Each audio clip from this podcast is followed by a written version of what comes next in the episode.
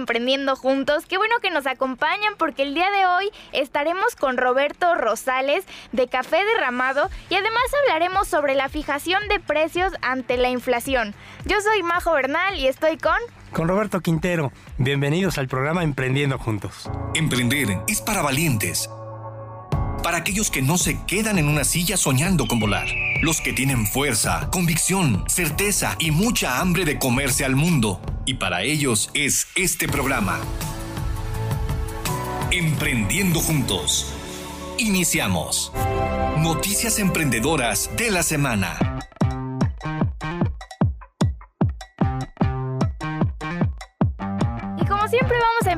Con el programa con la frase de esta semana y en esta ocasión la traigo de Walt Disney la frase. Y, muy bien. Sí, muy bien. Y es, pregúntate si lo que estás haciendo hoy te va a llevar a donde quieres estar mañana. Y bueno, Robert, creo que siempre hablamos de que es importante pues también detenernos a pensar un poco en dónde estoy, a dónde quiero ir y tener bien, bien, pues, en Claros, tus, claras tus metas, ¿no? Sí, claro. Sí, ¿sabes qué? Y lo hemos comentado, ¿no? Si navegas sin rumbo, pues no llegas a ningún lado, ¿no? Por ahí dicen que no hay, nunca hay viento a favor si no sabes este, hacia dónde vas. Entonces, si no todos los días estamos como recapitulando, ¿no? Que vamos en el sentido correcto. Coincido con lo que dice Walt Disney, es preguntarte todos los días, ¿qué hice hoy? Para lograr la meta de, de uno, dos, tres o cinco años. Y es como este, sí, una manera de visión, ¿no? De, tener visión de cómo me... Fíjate, yo creo que pasa mucho en, en, en, jóvenes egresados, lo veo yo en mis hijas, ¿no? En currículum, ¿no? O sea, yo les digo, oye, ¿qué, qué currículum? O sea, digamos, ¿quieres colaborar en tal proyecto, en tal empresa? ¿Cuáles son los requisitos? No, pues pide dos años de experiencia y pide una maestría. Ok, ¿Qué estás haciendo hoy para tener una maestría, para tener dos años de experiencia, para hablar inglés o francés? Entonces creo que todos los días que tienes que trabajar para lograr tu, tu sueño, y bueno, un gran ejemplo es Walt Disney, obviamente, ¿no? Claro. Y bueno, ahora nos vamos a ir con las noticias emprendedoras de esta semana y pues vamos a empezar con que en Puebla inició una nueva jornada masiva de vacunación. Ahora pues la etapa eh, de los llamados refuerzos contra COVID-19 y bueno, comenzó en mayores de 50 años de edad, al igual que eh, pues la aplicación de vacunas AstraZeneca para profesionales de la salud, también para pues administrativos y personal de apoyo que trabaja en más de 15 mil escuelas tanto públicas como privadas en la ciudad. Entonces, bueno, una noticia importante, sin duda muy necesario este refuerzo y, pues bueno, qué bueno que ya se esté aplicando en Puebla. Sí, y bueno, como lo hemos visto, ¿no? Que hay un repunte, hay un repunte en, en, contagios de Omicron. No somos expertos en el tema, pero los datos nos dicen que no genera tanta hospitalización, no genera tanta mortandad, gracias a Dios. Ni síntomas tan, tan graves, ¿no? Tan graves, ¿no? No, no te hospitalizas, correcto. Y este, y parecería que no, no va a haber cierres comerciales. No esperemos, aunque estados como Hidalgo y Tlaxcala de repente han tomado decisiones este, extrañas. Yo creo que la gente está reaccionando muy bien, cuidarte, este, sana distancia, sentido común, pero sí, Puebla no puede recibir otro, volver a, a, un cierre comercial, ¿no? Yo creo que ya esperemos sea la, última fase de esta pandemia que se vuelva epidemia y ya regresemos a la normalidad. Ha, ido muy rápido el, la curva de contagios, pero parecería, lo hemos visto en otros países, ¿no? Que como llega rápido, baja rápido. Sí. Entonces no hay que, es algo favorable, ¿no? Así es, no hay que apanicarse, hay que estar con mucha fe, mucha esperanza y no tener miedo de este 2022. Exacto. Y bueno, eh, pasando a otras cosas, pero que también tienen que ver con, con esto que comentaba Robert de esta aceleración de contagios, pues bueno, desde el pasado 6 de enero y hasta el también pasado 10 de enero, pues Aeroméxico canceló 260 vuelos por, por contagio de COVID entre personal de la aerolínea, entre azafatas y también pilotos. Y bueno, la verdad es que si nos ponemos a pensar 260 vuelos en cuatro días, es una cantidad de vuelos pues bastante alta, ¿no? Sí, es muchísimo. Sí, la verdad qué difícil ha tenido la, entre otras, la industria este eh, eh, de, las líneas aéreas, bien complicado, ¿no? Desde, ya lo hemos dicho, ¿no? Desde el tema del 11 de septiembre, los temas de seguridad y ahora todo esto, y además ya en este 2022 que tengan que cancelar vuelos porque pasajeros o miembros de la tripulación tengan, eh, tengan COVID, pues sí complica las cosas tremendo. ¿no? no, y además esto también te genera aglomeraciones dentro de los eh, aeropuertos, ¿no? claro. si son 260 vuelos cancelados es una locura. O sea, ¿cuánta gente se queda varada en los aeropuertos en espera de ver qué hace? Porque además, ve, lo que me parece más curioso es que en estos días de crisis para Aeroméxico, o sea, imagínate, de 260 vuelos, ¿cuántos afectados te gusta que haya? Sí, a lo mejor por vuelo 100, 150. Y eso... Muy bajita la sí, mano. bajita la mano, ¿no? Pero solamente existen ante la Profeco ocho denuncias por afectaciones. ¿Cómo crees? Muy poquitas. Mira, qué bueno. Casi nadie. qué bueno para Aeroméxico, ¿no? sí, qué bueno para Aeroméxico, pero quiero decir, o sea, ¿cuánta gente realmente resulta afectada con eso? Pues todos, ¿no? A todos les afecta que su vuelo no salga en, en la fecha y en la hora en la que compraron su boleto. Y nadie pone ninguna denuncia. Sí, claro. ¿Sabes también qué pasa? digo, y es una autocrítica a nuestras leyes, etcétera. Sí, es bien complicado quejarte en Profeco. No, y sabes que ahí se queda. Ahí se queda, sigue una conciliación, este. Sí, sí, la verdad no es. Habrá que cambiarlo, no es culpa de la autoridad, es culpa de todos. Pero sí creo que la manera de conciliar a través de Profeco sigue siendo más caro el caldo que las albóndigas y te vas a digo, hay que seguir haciéndolo, ¿no? Pero, pero sí habrá que cambiar y buscar mecanismos mucho más eficientes este, para quejarnos cuando un proveedor no nos da lo prometido. Pues bueno, la Asociación Sindical de Sobrecargos de Aviación informó que 140 trabajadores de Aeroméxico resultaron contagiados y pues bueno, gracias a esto se dieron las 260 cancelaciones, que además eran vuelos que estaban eh, ya programados, la gente ya estaba hasta casi casi trepada en el avión y fue de, pues, te tienes que bajar porque este, están contagiados, ¿no? Entonces, bueno, definitivamente creo que sí se está... Eh, acelerando. Claro. Fíjate que una recomendación empresarial es que en, estos días, a lo mejor dos o tres semanas, tratemos de evitar las juntas de las empresas, porque como comentábamos, parecería que es poco probable que se complique Omicron en una persona, parecería, ¿no? Sí. Pero imagínate que hagas una junta de tus 10 personas claves de la empresa y que las 10 se contagien y que las 10 se vayan a casa 5, 8, 10 días. Bueno, a contagiar a otros, pero además tú te quedas sin, sin el equipo, ¿no? Sí. Así como cuando dicen que en el mismo avión no viaja el presidente y el vicepresidente, o en este caso en México el secretario de Gobernación, así creo que de momento conviene que presencial no juntes a, tu, a tus gentes, mujeres y hombres claves, porque se te vayan a contagiar al mismo tiempo y te va a meter en problemas operativos 10 días, una semana, dos semanas, ¿no? No, y qué complicado porque creo que la gente eh, muchas veces dice, tengo gripa, ¿no? O, lo, lo, confundes mucho con, o bueno, ahora ya si no pierdes el olor o, el, el, sabor, entonces dices, ay, no lo tengo, ¿no? Y podrías tenerlo sin saber porque es algo que a lo mejor ya da más leve y, lo que quieras, pero puede confundir mucho y, creo que ahora también la capacidad de transmisión es mucho más elevada que antes, ¿no? Antes hablábamos de hasta 14 días de, de periodo y ahora podemos hablar de 5 días, ¿no? Muy rápido. Aunque creo que así como te da de rápido, podría ser que te recuperes mucho más rápido, ¿no? Pero bueno, aún así creo que todos tenemos que estar bastante eh, alerta, cuidándonos, sabemos lo que tenemos que hacer. Al final, estos dos años han sido de aprendizaje para, para pues sí, saber llevar esta situación.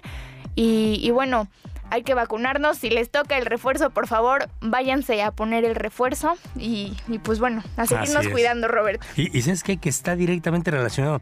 Leía yo hoy en la mañana un artículo de muy bueno en expansión de, Alejandro Ramírez, fundador, bueno, el CEO de, de, Cinépolis, y él comentaba, eh, Cinépolis está en un montón de países, no sé si en 20 o en 30 países, pero él decía que la, la, la reactivación económica va directamente relacionada con el número de vacunas aplicadas. Entonces queda claro entre más vacunas se aplican en un país, más rápido regresas a tu normalidad comercial. Entonces hay que hacerlo. Hay que hacerlo, sin duda. Vamos a ir a un corte y regresamos para estar con el libro de este mes y con el tema de la semana. Quédense con nosotros. Si sientes que no has dado tu máximo y no has quemado todas tus cartas, no te despegues. Regresamos con Emprendiendo Juntos. Queremos conocer tus opiniones. Llama al 222-273-3301 y 02. Sigamos emprendiendo juntos. El libro del mes.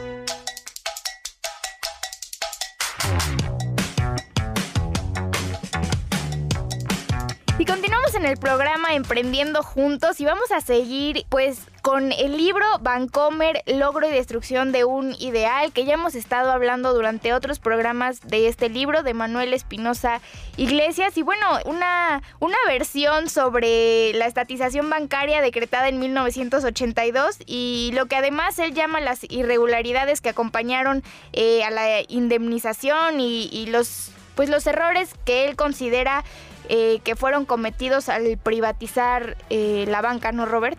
Sí, fíjate que fue un golpe tremendo. Este, a los que tienen más de 60 años, que lo vivieron mucho más, más en carne propia. Pero sí, yo recuerdo que un, en, un diciembre este, José López Portillo, expresidente de la República Mexicana, lo que declara es eso, ¿no? Que va a nacionalizar los bancos y además suena injusto porque los nacionaliza por un tiempo y luego los privatiza no a la misma gente a la quien se los nacionalizó. Entonces sí es, es, complicado. Y bueno, en el libro también este, Manuel Espinosa Iglesias platica un poquito de sus, de sus iniciativas filantrópicas. Yo te preguntaría, Majo, ¿qué quiere decir filantropía? Híjole. Esa Majo está en la hojita ahí. Ay, no, no me digas eso, Roberto. Fíjate que filantropía es el amor de las personas por la humanidad es lo que significa el, porque de repente te preguntarías por qué ayudar a los demás, ¿no? Porque como lo hemos comentado, el que puede, sabe o tiene más no es opcional, estás comprometido a ayudar el que tiene, puede o sabe menos, ¿no? Esa es filantropía.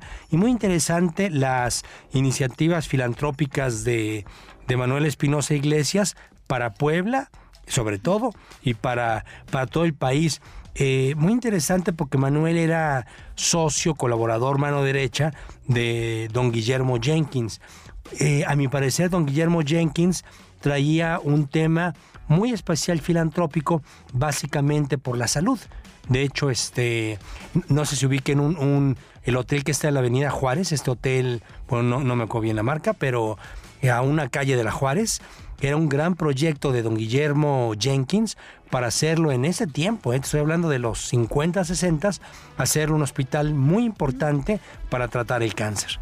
Finalmente don Guillermo muere y ya no se le da continuidad al proyecto, tan es así que después se vende la propiedad y se convierte en un hotel. Pero bueno, eh, a diferencia de don Guillermo Jenkins, Manuel Espinosa Iglesia dedica cuatro temas este, para apoyar a los demás. Educación, salud, rescate cultural y la pobreza.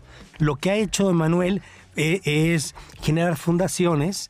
Eh, bueno, una, él participó y presidió por muchos años la Fundación Mary Street Jenkins. Los que estuvimos en la UDLAP lo recordaremos, ¿no? En cada graduación, quien venía era, no era un familiar de los Jenkins, era don Manuel Espinosa Iglesias, quien te entregaba tu título hasta el año 2098, 99, ¿no? Pero bueno, participó muchísimo en la Fundación Mary Street Jenkins, que traía un énfasis en la educación. Este, posteriormente genera la Fundación Espinosa Rugarcía, que es el, los apellidos de Don Manuel y de su de, su viuda ya en ese momento. Después crea, fíjate, un proyecto muy importante, que es el Centro de Estudios Espinosa Iglesias, que preside, preside el ex rector de la de la UAP, este, de la UAP, perdón, el exrector de la Universidad de las Américas, eh, él preside el, el, centro de estudios y este centro de estudios se ha especializado en el tema de movilidad social. Hace constantes estudios de qué tanto se mueve socialmente la gente. Y me explico. Básicamente es decir, tus papás, qué nivel educativo, tuvieron techo, casa, carro, etcétera. Ok, ¿y sus hijos qué tanto? Tenemos que lograr mayor movilidad social, es decir, que cada generación avance en sus competencias, en sus capacidades económicas de bien ser y de bienestar. Y a eso se ha dedicado. Y bueno, finalmente la Fundación Amparo, que entre otras cosas tiene en Puebla el Museo Amparo, ¿no? En esta intención de de la familia este, de, de Manuel Espinosa Iglesias del rescate cultural. Entonces, bueno, creo que hay que reconocer lo que ha hecho la familia Espinosa Iglesias a favor de la cultura, de la educación, de la salud y de la pobreza a través del centro de estudios. Y es lo que ha hecho don Manuel.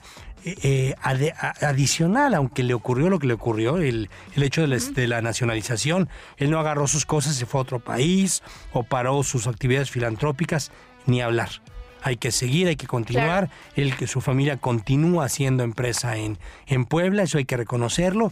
Y aunque le mataron su vaca, recordemos el cuento que platicamos hace unas semanas de que te matan tu vaca, pues a don Manuel le matan su vaca, ¿no? Nacionalizando Vancomer, pero a pesar de ello, continúa con proyectos bien exitosos un gran ejemplo, ¿no, Robert? Y bueno, seguiremos hablando de este libro el próximo programa. Y ahora nos vamos bueno, a Bueno, no, ya es nuestro último.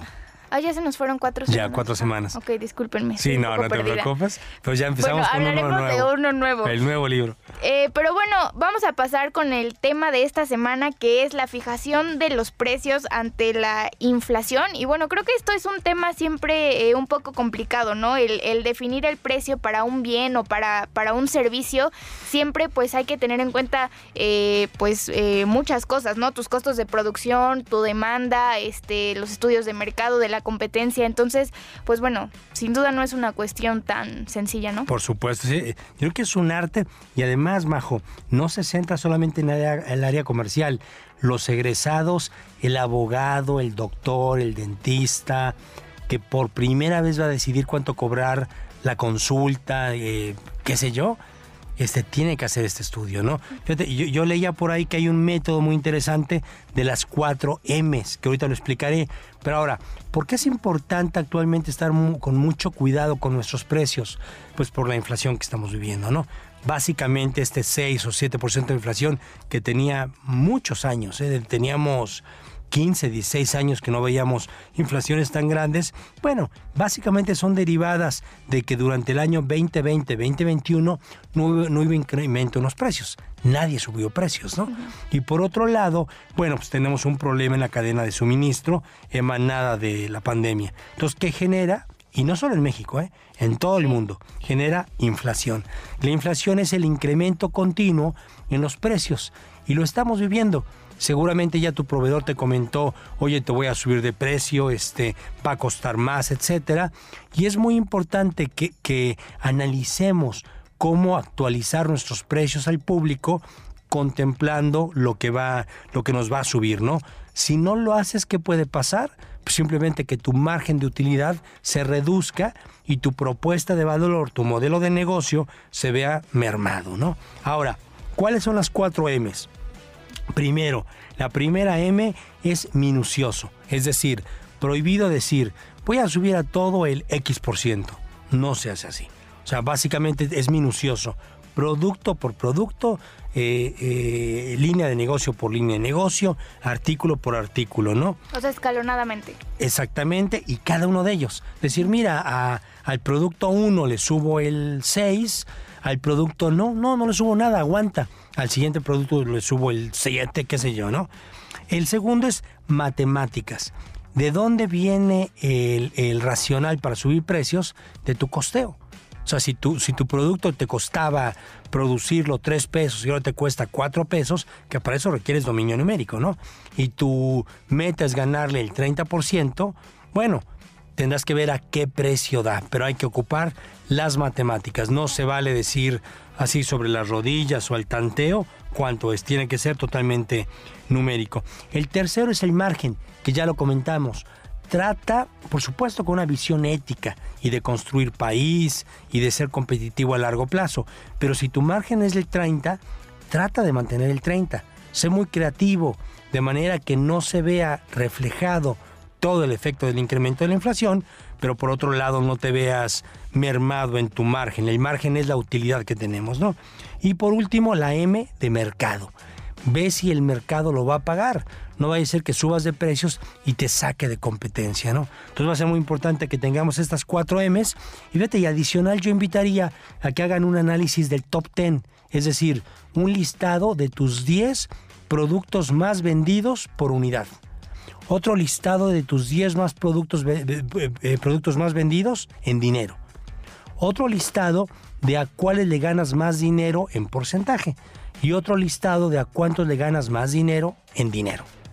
Y digamos, cuando tú mezclas estas dos dinámicas de tus cuatro listados top 10, recordemos, unidades vendidas, dinero de producto o servicio vendido, marginación porcentual y marginación en dinero, te da una fotografía muy padre de cuáles son tus productos estrella, los que no puedes modificar, ¿no?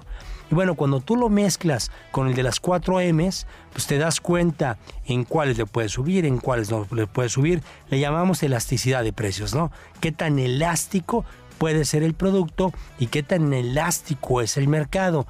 Digamos, un mercado que es muy inelástico es el que se ve sumamente este, afectado por el incremento de precios. Sin embargo, un mercado que es elástico es el que no pasa nada que le y, ocurre, ¿eh? hay productos, no sé, a lo mejor este el cortar del cabello, ¿no? Para una mujer, a lo mejor de 300 a 400 pesos, no sé, a lo mejor no lo nota, ¿no? Puede ser. Pero hay otros que son totalmente inelásticos, donde la gente va a decir, no, ya no lo compro. O busco un sustituto, etcétera. Entonces, bueno, invitar a los emprendedores a hacer un muy buen análisis del incremento en la inflación, el incremento en tus costos, tu margen que lo debes de mantener y a qué precio puedes dar, insisto, siempre y cuando el mercado lo, lo acepte y siempre y cuando sea un tema ético, ¿no?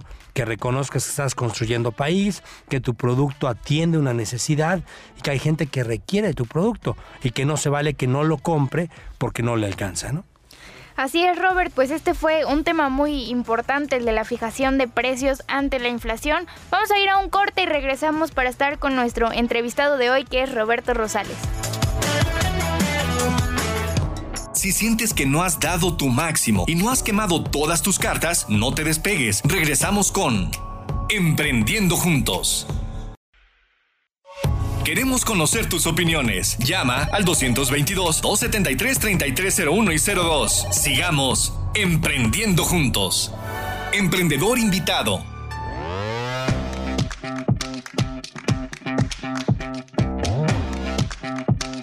Y continuamos en el programa Emprendiendo Juntos. Qué bueno que siguen con nosotros porque ya está aquí nuestro invitado que es Roberto Rosales de Café Derramado. Roberto, muchas gracias por estar con nosotros.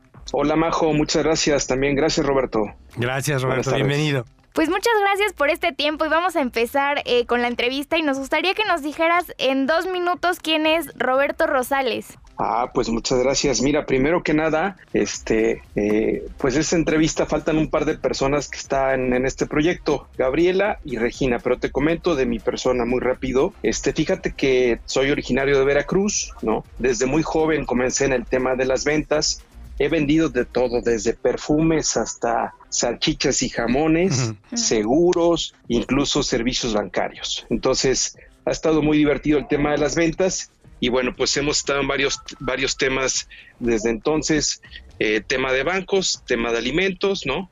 Este, incluso algo de, de, de seguros y ha sido muy divertido este, pues este viajecito, ¿no? Y ahora algo de emprendimiento con, este, con esta cafetería muy bonita, preparada con mucho amor, que se llama Café Derramado, que está en la Colonia de La Paz. Y bueno, pues es un poco lo que te puedo contar, Majo, Roberto, sobre mi persona. Gracias, gracias, Tocaya. Oye, cuéntanos, ¿tienes algún placer culposo? Que no, que no pondrías en tu currículum, Roberto, porque no te contratarían. Oye, la verdad que me gusta mucho este acostarme a mediodía ¿no? Un poquito, este, y de repente la siesta, la extraño mucho porque en este tema ya de cuando emprendes algo no, no te da mucha chance, pero es algo que me gusta mucho hacer, de repente en la casa me dice, oye, pues qué onda, ¿no? Pero este es algo que disfruto mucho y luego ya seguirle el día, un poquito las siestas. Roberto, aparte a mí me decían que es súper sano hacer siesta. Creo que en el norte o en sureste del país se da más, creo que en el centro no tanto. Me lo platicaba un empresario que admiro mucho, José Manuel Rodoreda, recordarán de las tiendas Rodoreda que hubo en Puebla y en Veracruz hace 20, 30 años, y él decía que, que, que si duermes siesta, vives más años. Entonces yo, yo no lo hago, pues me antoja muchísimo, pero qué envidia de tu placer culposo, Tocayo. sí, Tocayo. Mira, aunque sean 10 minutos, con eso ya estamos listos para el resto del día de la tarde, pero este sí es algo más, yo creo un poquito más hacia el sur, ¿no? Sí, hacia el sureste. Yo viví un poco en Tabasco, en, en, Yucatán unos años también, en Oaxaca, muy bonito, muy bonito el sureste. Este, ahora estoy en Puebla, obviamente, pero este sí también con el calor, tal vez un poquito después del lunch o la comida, como que te da un sopor bien, bien, bien sabroso. De acuerdo. Oye, Roberto, ¿y cómo se llamaría un libro que tratara sobre tu vida? Ah, muy bien. Está buena, pues, ¿no? Este, sí, oye, híjole, Majo, muy buena pregunta. Nunca lo había pensado, la verdad. Mira, de rápido te digo, me, me gusta mucho leer, ya tengo menos tiempo. Este, y, fíjate que a mí un, un, libro que me impactó mucho es de José Saramago que se llama, este, creo que se llama El viaje del elefante. Está, está muy interesante y me gustaría un libro así como de, de varias épocas, ¿no? Algo del pasado, algo del futuro, y yo creo que se llamaría un viaje maravilloso. Tal vez así lo pondría. Muy bien, oye, cuéntanos con qué personaje de la historia te hubiera gustado tomarte una foto. Mm, ok, ¿sabes qué? Que yo admiro muchísimo a los astronautas. Entonces, este, eh, yo creo que, que a mí me, admira mucho estos empresarios eh, de ahora actuales que están con el tema de los de los viajes espaciales y este Jeff Bezos, a mí me es Besos, eh, este cuate de Virgin, este, creo que es este Richard, Richard Branson. Richard Branson, sí. Eh, yo creo que él lo admiro mucho. Este, imagínate todo lo que arriesgan, aparte, este, la, la, la ciencia y la tecnología alineadas a un tema empresarial, este, con arriesgando bastante dinero pero sobre todo con mucha pasión. Entonces los admiro mucho. Yo creo que Richard Branson sería el con quien yo me tomaría una foto. Muy bien. Oye, cuéntanos qué significa tu familia para ti. Sí, Majo, mira, pues realmente yo no me visualizo como soy, con la madurez que tengo, con lo que me falta aprender, si no hubiera sido por mi familia, ¿no? Eh, mi familia cercana, mi familia extendida, todos, de todos he aprendido muchísimo, con todos he colaborado mucho, disfruto mucho eh, el tiempo y la convivencia con todos ellos y la verdad es que este, la familia es algo bien importante. Si tú vas a emprender algo, es imposible que lo logres solo.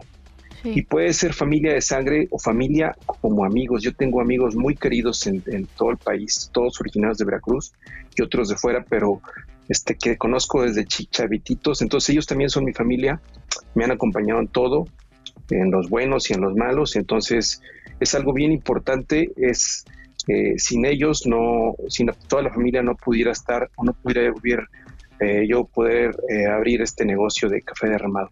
Entonces es algo muy importante, Majo. Si dicen por ahí, ¿no, Roberto? Que los amigos es la familia que uno escoge. Sí. Sí, correcto. Correcto, y, definitivamente está ahí uno por voluntad con ellos, ¿no? Este, disfruta uno, comparte uno muchas cosas con ellos. E incluso es padre cuando ves amigos que desde chavito los conoces y bueno, los vas conociendo cómo, cómo se hacen su pareja, su esposo, su familia. Este, entonces es algo bien emocionante también verlos crecer, como si fueran tus hermanos, ¿no? Los amigos. Claro. Oye, ¿quién ha sido clave en tu desarrollo profesional? Ah, pues mira, yo creo que son muchas personas, muchísimas personas, Majo. Este, compañeros de trabajo que siempre pues dan un buen consejo, gente que te critica, de esa gente que te critica, que te, que te pone tus piedritas en el camino también, se aprende muchísimo, es muy emocionante. Yo creo que todo eso hay que tomarlo con mucha actitud, esos, esos, esos compañeritos, esos vecinos, amigos que, que, están siempre para darte una buena crítica constructiva, eh, se aprende mucho. Y bueno, yo creo que en el caso particular, Majo, yo, Roberto, yo creo que este, Gabriela, eh, mi esposa, es, ha sido súper importante en este viaje este, que estamos haciendo, ¿no? Entonces, eh, en mi vida profesional, siempre con un buen criterio, con ese buen consejo, tiene uno como pareja también que ser muy abierto a poder escuchar varias cosas. Entonces, eh, yo creo que Gabriela. Aparte, Robert siempre dice que la familia es tu, tu mejor empresa, ¿no, Robert? Sí, sí, es tu gran emprendimiento, es la familia de uno, ¿no? Sí, fíjate que ahí es, Roberto Majo, es donde uno realmente aplica el liderazgo, ¿no? Ah, este, quieres ser un buen líder, comienza con tu familia, ¿no? Este, ten la paciencia suficiente, no sé qué opinas Roberto con, con sus comentarios, con cuando uno no está de acuerdo con, con lo que opina la familia, es, ahí son pruebas de fuego para tu liderazgo, no sé qué opinan. Totalmente de acuerdo. No, yo creo que tus competencias emprendedoras, empresariales, las tienes que aplicar primero en casa, ¿no? En, con, como tú dices, con tu familia. buenísima la reflexión, Roberto. Gracias. Sí, gracias a ustedes. Oye, ahora cuéntanos, ¿eres más de vino o de cerveza? Ah, fíjate que la verdad disfruto mucho la cerveza. No la perdono el fin de semana, ¿no? Muy este siempre ayuda un poco para convivir y este el vino muy bien, la verdad que sí cae muy bien en una buena comida, no, en una buena tarde con la familia, con los amigos. Pero yo creo que la cerveza la disfruto muchísimo este, con, con, nada con exceso, ¿no? Todo con medida. Y se disfruta mucho mejor, ¿no? Claro. Oye, ¿y tenis o zapatos? Híjole, algo que me critican mucho es que me gustan muchísimo los tenis. Y si yo pudiera, me los pudiera todo, me los pusiera todas las ocasiones que pudiera. Este, aunque la verdad que unos buenos zapatos, este, híjole, qué cómodos son. Este, yo creo que eh, he aprendido que unos bonitos zapatos y unos tenis limpios te ayudan mucho en tu desarrollo profesional, en tu desarrollo personal, ¿no? Este, te hace sentir cómodo, te dan, hablan mucho de tu personalidad. Sí. Entonces, sin embargo, yo creo que los tenis ganan, Majo. Muy bien, más cómodo. Oye, cuéntanos, Roberto, ¿qué, ¿qué hobbies tienes? Ah, gracias. Pues mira, yo creo que la lectura, disfruto mucho la lectura, ya no lo hago tanto. Me gusta mucho este, cambiar un poco el Netflix por un, librito una tarde. No lo termino, la verdad soy muy lento leyendo porque me gusta mucho disfrutarlo, ¿no? Luego yo soy de los que se regresan así la página que disfrutó, ¿no? O aquel pasaje del escritor. Entonces me gusta mucho la lectura, pero también el cine, pues bueno, no se le hace el feo, ¿no? Ahorita con la pandemia estuvo muy complicado el tema de poder ir al cine, pero una buena película del tipo que sea, ¿eh? Ciencia ficción, superhéroes, dramática, terror.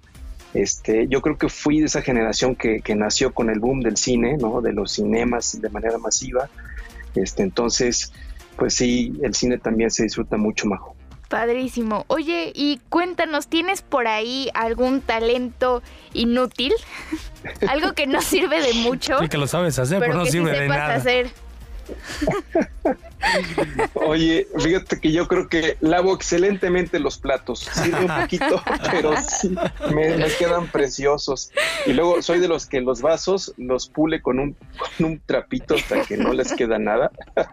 y aquí en Puebla es todo un reto porque el agua da, sus retos aquí en la ciudad. Sí, claro.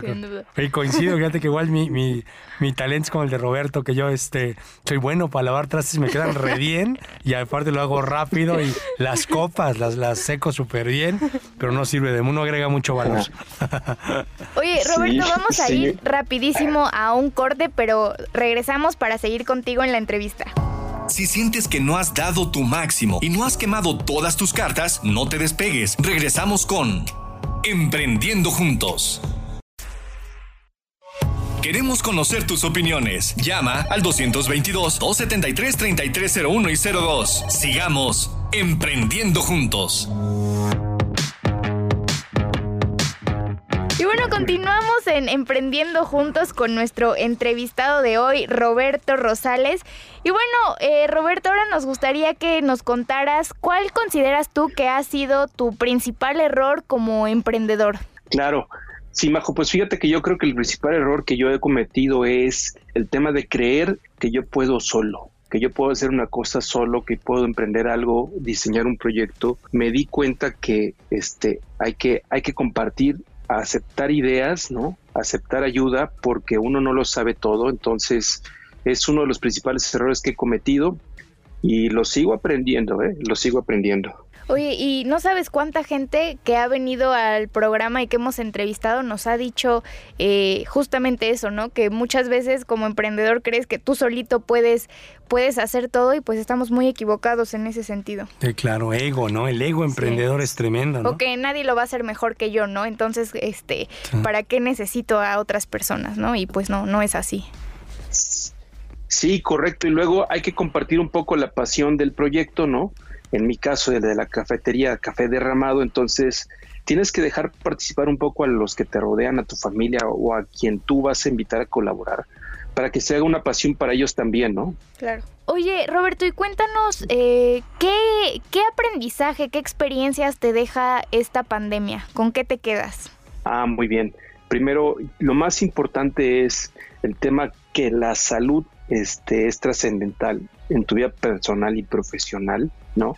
Hay que cuidarla con o sin pandemia. Es lo primero. Y lo segundo es este que no, no podemos dejarnos vencer por el miedo, Majo. Yo creo que este el miedo te paraliza, ¿no? También te ayuda a crecer. Es normal sentirlo, aceptarlo, pero no, no dejarte vencer, no, no dejarte detener por el miedo. Tienes que aventarte, animarte a hacer cosas, este, porque pues la pandemia es, es pasajera seguramente y, entonces no hay que dejarte vencer por, por ese miedo ¿no? que, te genera. Oye, Roberto, y es que además eh, la pandemia es la que te impulsa a ti a emprender, ¿no? Recuerdo que nos comentabas que te separas de, de la empresa, del banco donde estabas y te atreves a emprender en pandemia, ¿es correcto? Sí, correcto. La verdad es que eh, en la pandemia me toca una liquidación de mi chamba donde estaba en un banco muy grande de México y, dije, bueno, pues sabes que ya no quiero volver a un tema de, de, contratarme, ¿no? Entonces este, empezamos, siempre vivimos muy cerca de temas de cafés, es decir, vivimos en Coatepec, Veracruz muchos años, vivimos en Oaxaca, en Veracruz, entonces siempre estuvimos muy cerca eh, del café, lo teníamos ahí disfrutando a la mano y decidimos emprender, prepararnos, porque hay que prepararse mucho, Roberto, tú lo sabes, para esto, y, este, y hacer esta inversión y este, comenzar este, este proyecto. Y es apasionante, si esto te apasiona, yo creo que, como en mi caso, que es el café de mi familia, este, híjole, te va a salir muy bien. Vas a ver que la gente que visita tu negocio lo percibe y te sale muy bien. Buenísimo. Oye, Roberto, y en tu empresa, en el proyecto eh, Café Derramado, ¿qué es lo que más te ha costado trabajo? ¿El área de finanzas, comercial, vender, comprar, preparar? O sea, ¿dónde tienes tu área de oportunidad? ¿Qué te duele? Bueno, realmente son muchas, gracias, eh, son muchas áreas, Roberto, lo que todo, todo va costando trabajo, ¿no? Lo más importante es, si uno quiere mantener una buena calidad en tus servicios, en tus productos, tienes que desarrollarlos, incluso ya en operación. Entonces, el tema del desarrollo de productos costó mucho trabajo, se hicieron muchas pruebas de sabor, eh, de calidad, de peso, incluso de gramaje sobre los alimentos, y eso es algo que fue todo un reto. El tema de finanzas y el tema de, reglamentos y normas, eh, leyes específicamente, pues es algo que también tenemos que ir creciendo con, el proyecto, ¿no? Entonces son estos dos los temas que, más nos han hecho un reto. Buenísimo. Oye, y de tus productos en café derramado, ¿cuál es tu consentido? ¿Cuál es tu favorito y por qué? Ah, muy bien, mira, este, mi consentido es un, es un espresso tonic, es una bebida espresso tonic que lleva este, eh, agua tónica y este, un, dos shots de espresso, es una bebida fresca, fría, y te da un sabor, parece mediodía que todos conocemos a las 12 del día, este, que estás con la pila bien baja, Roberto, te lo tomas y, pero das de cuenta que caminas como bien derechito, sales con mucho ánimo, con un buen sabor y nuestro café, nuestro café que utilizamos también es de mucha calidad, que es Café Niebla de Coatepec, que también es un negocio familiar en Guadalajara, eh, entonces, este, también tiene mucho mérito. Entonces, eso sería mi producto favorito, el Espresso Tonic. Se los recomiendo. Buenísimo. Oye, Roberto, y me platicabas en alguna visita que te hicimos de la importancia de, los empaques ecológicos, ¿no? Que de repente, aunque salga más caro el vaso, la tapa, pues el, cuidar el planeta. Eh, ¿Qué opinas? ¿El, cliente lo, lo, aprecia, lo paga? ¿Sí lo recomiendas a otros emprendedores? Mira, definitivamente este, la principal motivación de poner un empaque, un empaque ecológico aunque el reglamento o la ley aquí en el estado de Puebla no te lo exige en el momento, por ejemplo en la Ciudad de México no, ya tienes que ponerlo, todos tus negocios, tus, tus bebidas tienen que ser un empaque compostable o ecológico. Ah, mira, no sabía. Entonces, la, sí, correcto. Entonces, este, la principal motivación es eh, ser congruente con tu familia, ¿no? Entonces, de repente, si tú quieres que tus hijos cuiden el medio ambiente, pues tienes que empezar con tu empresa, ¿no? Entonces, este, si la gente, esa es, esa es la motivación, si la gente lo percibe o no, híjole, para serte franco, tal vez no todos lo perciben, a quien se lo, se lo alcanzamos a comentar y compartir, sí, lo aprecia, yo creo que eso es bien importante que genera una recompra, ¿no? Una fidelidad hacia la cafetería y eso nos distingue un poco de la competencia. Buenísimo. Oye, Roberto, ¿y qué fue clave? ¿Qué, ¿Cuál fue el parteaguas para después de trabajar, pues con la seguridad de, de tu quincena, del cheque mensual, semanal o quincenal, como te pagan, atreverte a emprender? ¿Qué fue esa gotita que dijiste, no hay de otra, voy a emprender y además una cafetería, ¿no? Sí, fíjate que esa pregunta que haces es muy buena y algo que he aprendido en los últimos cinco años, Roberto, es que la zona de confort muy respetable y muy entendible que alguien se quede en la zona de confort de un trabajo con un ingreso eh, es muy respetable, pero esa zona de confort donde yo me he quedado, cuando nos hemos quedado en casa con esa zona, no hemos crecido. Entonces, eso fue, fue bien importante, esa experiencia de que sabiendo que saliendo de esa zona de confort tú puedes crecer realmente como persona, como en tu patrimonio incluso, con tus hijos, ¿no? Con tu madurez de persona este, eso es lo que principalmente me motivó. Estos últimos cinco años que hemos aprendido que, que, para crecer hay que salirse, no hay que arriesgarse. Eso sería. Muchas gracias. Oye, Roberto, y para despedirnos de este programa, ¿qué consejo le das a un emprendedor? A una persona que está trabajando en un banco, en Volkswagen, en Audi, en el gobierno, y, y trae esa, ese interés de emprender, ¿qué consejo le darías a ellos? Gracias, Roberto. Pues mira, eh, lo principal es, eh, está muy bien tener un trabajo en una gran empresa, es decir, es muy padre, recibes buenas prestaciones, creces, disfrutas cosas, ¿no? Este, sin embargo, eh, yo lo que, lo que les diría en resumen es aprovechen ese tiempo, prepárense, ¿no?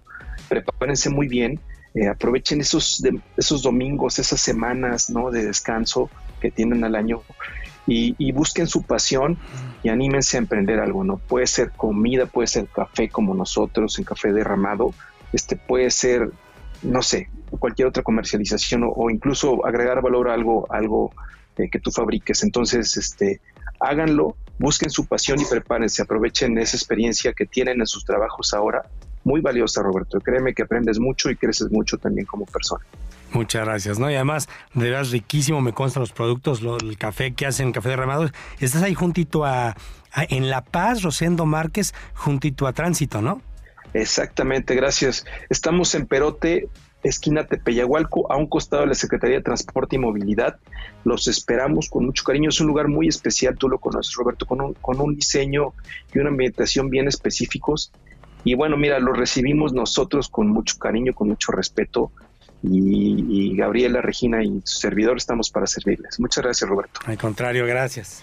Oye Roberto, pues muchísimas gracias por, por habernos dado este tiempo para la entrevista y también muchísimas gracias a todos los que nos acompañaron en un programa más de Emprendiendo Juntos. Nos escuchamos la próxima semana.